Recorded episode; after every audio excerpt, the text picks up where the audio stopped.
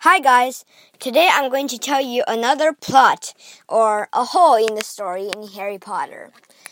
So, in the last book, The Deathly Hallows, uh, Ron and Hermione and Harry Potter are left with another Horcrux, Hufflepuff's Hufflepuff's cup.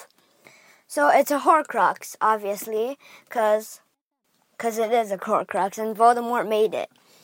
So um, the only way to destroy Horcruxes, um, well, one of the ways of destru- uh, destructing Horcruxes is using basilisk venom.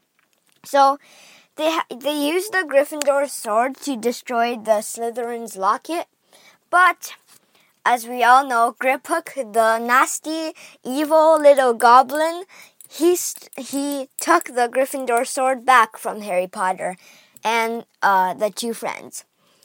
So, um, Ron and Hermione, well, Harry Potter was, uh, well, um, outside and uh, with Luna looking at the diadem.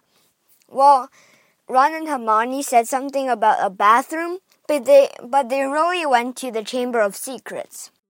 So, um, the way you get into the Chamber of Secrets is to speak Parseltongue, and so Ron did.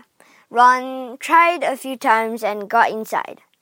So let's just review the book, book two, The Chamber of Secrets. Harry, Ron, and Professor Lockhart they uh, slid down a tunnel and then into a wider, well, cor- corridor, and they walked down it and they saw a huge shredded snakeskin. So, and then uh, when uh, Harry stabbed the diary with a basilisk fang, they all got out um, by holding the tail of the phoenix Fawkes. So, I don't think I don't think Fawkes is still around anymore because Dumbledore is dead. Maybe Fawkes is killed or uh, Fawkes is dead as well.